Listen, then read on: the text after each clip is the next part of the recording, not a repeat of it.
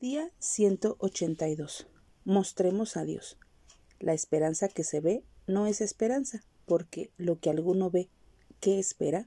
Romanos 8:24. Tenemos ya una idea preconcebida sobre cómo Dios hará o llevará a cabo nuestras necesidades.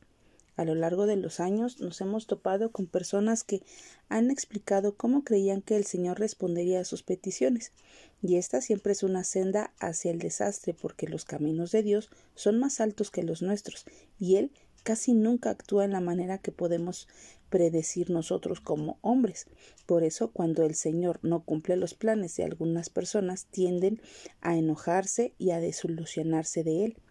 Pero debemos comprender que el propósito principal del Señor al permitir que enfrentemos un reto y una necesidad es que aprendamos a confiar en Él, además que otros vean el poder y la presencia del Señor en nuestras vidas para que sean atraídos hacia Él.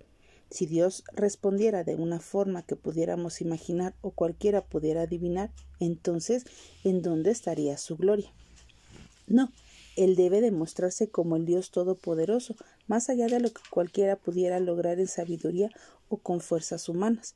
Por tanto, hagamos un alto en nuestras vidas y hoy declaremos y confiemos plenamente en que Dios satisface nuestras necesidades en su tiempo y siempre conforme a sus métodos.